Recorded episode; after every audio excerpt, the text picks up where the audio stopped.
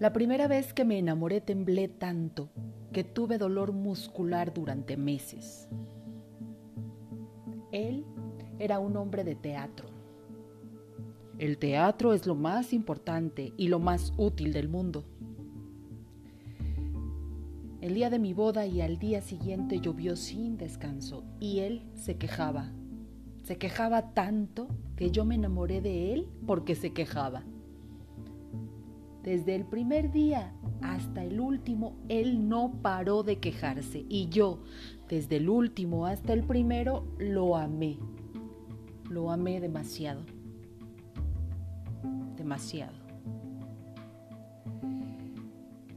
Yo me ocupaba de la casa, del teatro, de la escenografía, de los vestuarios, de los acomodadores, del dinero, de las ratas les prestaba dinero a los actores, a escondidas, porque se quejaba. Y empecé a odiar al público, al público que no venía a nuestro teatro y al público que venía, porque ni unos ni otros entendían absolutamente nada. El público no apaga el teléfono, tose, no para de toser. Tosen por enfermedad, por frivolidad, por molestar. Tosen y tosen y tosen.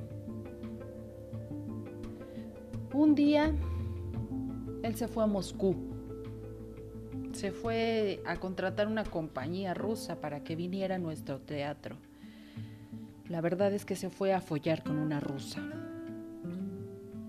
No sé. El caso es que se fue. Mes después recibí un WhatsApp de alguien de esa compañía rusa o de la rusa que le estaba haciendo compañía.